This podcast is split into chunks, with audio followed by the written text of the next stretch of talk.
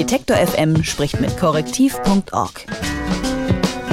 Jede Woche eine Recherche, ein Gespräch. Was haben Klaus und Thomas Mann, Hannah Arendt, Albert Einstein, Bert Brecht, Walter Benjamin und Kurt Tucholsky gemeinsam? Ja, sie waren Intellektuelle, Publizisten, ja. Vor allem aber mussten sie aus dem Exil arbeiten. In ihrem Heimatland hatte sich die politische Situation so entwickelt, dass Arbeiten für sie gefährlich bis unmöglich wurde. Ja, und so dreht sich das Rad der Geschichte. Heute ist Deutschland Zufluchtsort für Oppositionelle, die in ihrer Heimat nicht mehr sicher arbeiten und leben können. Für Can Dündar zum Beispiel. Er lebt im deutschen Exil, weil er in seiner Heimat, der Türkei, seinen Journalistenberuf nicht mehr ausüben kann. Ihm wird von der Justiz vorgeworfen, zu spionieren, Staatsgeheimnisse zu verraten, den Präsidenten beleidigt zu haben. Und deshalb arbeitet Dündar jetzt von Berlin aus. Er startet eine Exilredaktion. Özgürüz heißt die. Und diese Redaktion findet Obdach bei Korrektiv, dem gemeinnützigen Recherchezentrum. Mit dessen Chefredakteur sprechen wir jetzt mit Markus Grill. Hallo. Hallo. Was soll, was wird Özgürüz tun? Herr Özgürüz wird ähm, Nachrichten, investigative Geschichten machen für Leser in der Türkei vor allen Dingen, aber auch für äh, Leser hier in Deutschland über die Türkei. Also sie wird diese Form von Journalismus machen, die in der Türkei heute eben nicht mehr möglich ist. Also vor allen Dingen seit einem halben Jahr seit äh, Erdogan äh, diesen Ausnahmezustand verhängt hat und seit die Pressefreiheit dort eigentlich abgeschafft ist und eine Friedhofsruhe herrscht. Also es gibt äh, 150 Journalisten wurden seit dieser Zeit ins Gefängnis gesteckt. Es gibt überhaupt kein Land der Welt, kein anderes, wo mehr Journalisten im Gefängnis sind als in der Türkei. Es sind 170 Redaktionen, also Webseiten, äh, Radiostationen, äh, Zeitungen, Zeitschriften geschlossen worden. Und über 2000 Journalisten äh, können inzwischen nicht mehr über ihren Beruf ausüben. Das heißt, es gibt keine freie Berichterstattung mehr in der Türkei, aber wir glauben, dass die Menschen dort eben unverzerrte Nachrichten brauchen, echte Nachrichten, Journalismus brauchen. Äh, und das ist eben nur noch aus dem Ausland möglich. Äh, und deshalb unterstützen wir Özgürüz und die Kollegen Can Dündar und Heiko Bagdad, die jetzt hier mit uns zusammen so ein äh, neues Medium aufbauen wollen. Das heißt, der Journalismus wird auf Türkisch sein. Wird es vor allem Text sein? Wie sieht das aus? Wir sind ja ein, ein Online-Medium. Das heißt, ähm, wir machen sowohl Text als auch ähm, Videobeiträge, zum Beispiel multimediale äh, Geschichten. Und äh, es wird eine türkische, es gibt eine türkische Seite und es gibt eine deutsche Seite von Özgürüz. Die sind nicht identisch, also keine 1 zu 1 Kopie. Die türkische Seite, da wird sehr viel mehr stattfinden. Es werden auch mehr Nachrichten, mehr kurze Sachen stattfinden. Die deutsche Seite wendet sich eher an ein Publikum hier bei uns, den man vielleicht auch noch ähm, die Türkei anders ein Stück weit erklären und nahebringen muss, als man es eben Türken erklären muss. Also äh, vielleicht auch die Hintergründe über die geplanten Verfassungsänderungen grundsätzlich erklären muss, was in der Türkei zum Beispiel schon bekannt ist. Can Dündar ist ja ein großer Name, aber allein arbeiten wird er sicherlich nicht. Wer sind denn eure Autorinnen und Autoren? Na, also die Redaktion sind bis jetzt äh, fünf Leute. Der ähm, zweite wichtige Mann ist Heiko Bagdad, ebenfalls ein anerkannter, sehr bekannter investigativer Journalist aus der Türkei. Und dann gibt es noch drei weitere Kollegen. Also die Redaktion starten hier zu fünf und sie bauen sich natürlich jetzt gerade ein Netz auf von Journalisten, einerseits türkischen Journalisten, die selber im Exil leben, aber auch äh, Journalisten in der Türkei, die dann äh, für die aktuelle Berichterstattung sorgen. Wie finanziert sich dieses neue Medium? Wir haben eine Anfangsfinanzierung äh, von Stiftungen, zum Beispiel der Rudolf Augstein Stiftung. Äh, aber diese Anfangsfinanzierung reicht für ein paar Wochen, für sechs bis acht Wochen.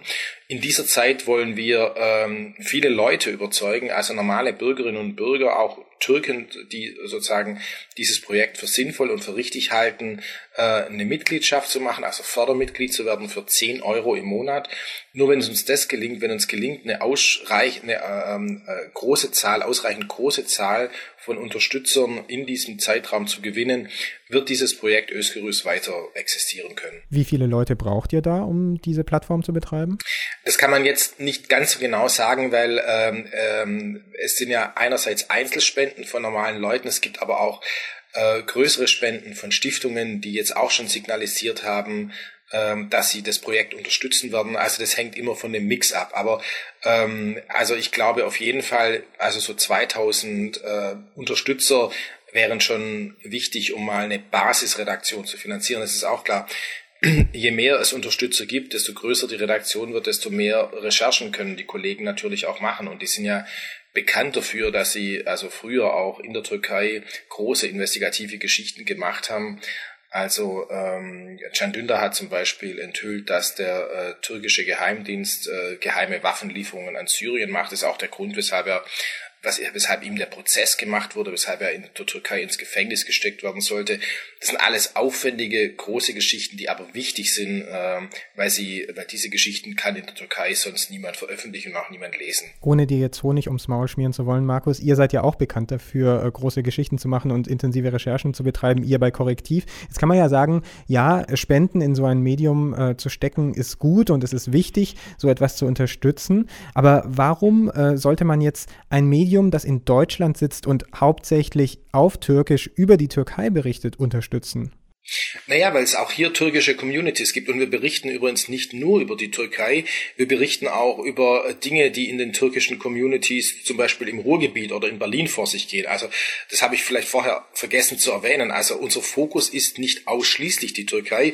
Özgürüz wendet sich an ein deutsches und an ein türkisches Publikum. Also auch ein deutsches Publikum, das irgendwie Bezug zur Türkei hat. Entweder die türkischen Communities oder ganz normale Deutsche, die hier leben und die sich für die Türkei stark interessieren. Also Beide stehen im Fokus. Wenn ich dir jetzt so zuhöre und mir kurz vorstelle, ich bin Teil dieses türkischen politischen Systems, dann wäre meine erste Reaktion, ah, oh, okay, was ist die Domain von Özgürüz? Die sperre ich jetzt direkt Ja, mal. also ähm, das ist natürlich denkbar möglich. Also äh, Erdogan hat ja auch schon bisher versucht, äh, äh, das Internet zu reglementieren. Also es gab irgendwie äh, bei kritischen Berichten oder kritischen Situationen wurde zum Beispiel die Übertragungsgeschwindigkeit heruntergesetzt, dass sich auch Nachrichten über Facebook nicht so verbreitet haben. Er hat vor kurzem mal wörtlich gesagt, äh, Twitter, Mitter und all diese Dinge werden wir ausrotten. Ja, aber es ist natürlich so, dass ähm, äh, Can Dündar und äh, Heiko Bagdad so bekannte Journalisten sind, das mag man, kann man sich in Deutschland gar nicht vorstellen. Die haben zum Beispiel auf Twitter 3,8 Millionen Follower. Es gibt überhaupt gar keinen deutschen Journalisten, auch kein Fernseh, bekanntes Fernsehgesicht, das auch nur annähernd über so eine große Anhängerschaft verfügt. Ja, also das sind in Deutschland gerade mal äh, äh, Fußballstars wie Schweinsteiger oder so, die so eine Anhängerschaft haben. Das heißt aber, diese vielen Follower ermöglichen es natürlich auch, Nachrichten äh, direkt zu schicken und möglicherweise auch über andere Server zu schicken, also wo, wo die Geschichten auf anderen Servern dann liegen.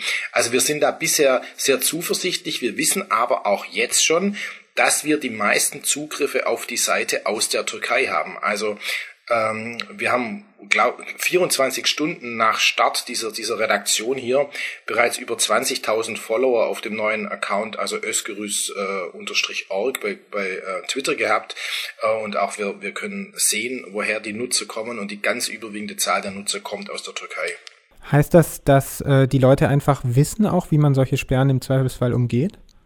Naja, das Internet ist ja äh, dezentral auch. Also es ist ja nicht so einfach, also eine, eine, eine Seite so zu blockieren, dass sie nirgendwo in der Türkei mehr äh, äh, sichtbar ist. Also wir wissen, bisher kommen wir an, also die Leute aus der Türkei geben uns auch Feedback, wir können euch lesen, äh, es funktioniert. Also bisher scheint es zumindest gut zu funktionieren. Ihr habt äh, gestern den Start dieser Exilredaktion in Berlin gefeiert. Habt ihr da auch den türkischen Botschafter eingeladen zu der Feier? Nein, das haben wir nicht eingeladen. Wir haben äh, ausgewählte andere Journalisten, andere Medien eingeladen, Freunde und Bekannte der äh, zwei türkischen Kollegen hier, aber den Botschafter haben wir nicht eingeladen.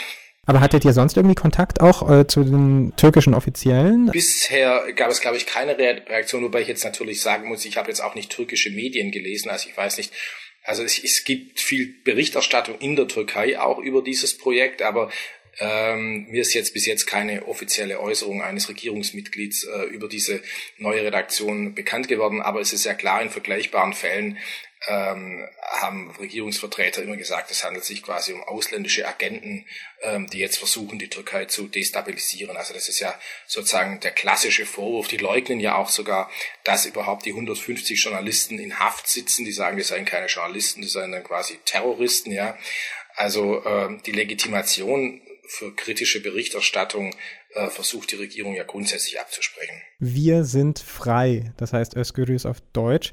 Und so heißt die Exilredaktion, die der türkische Journalist Can Dündar zusammen mit Gleichgesinnten in Berlin gestartet hat, unterstützt von Korrektiv, dem gemeinnützigen Recherchezentrum, mit dessen Chefredakteur wir jetzt gesprochen haben. Markus Grill ist sein Name. Vielen Dank, Markus. Ja, vielen Dank auch euch. Detektor FM spricht mit korrektiv.org. Jede Woche eine Recherche, ein Gespräch.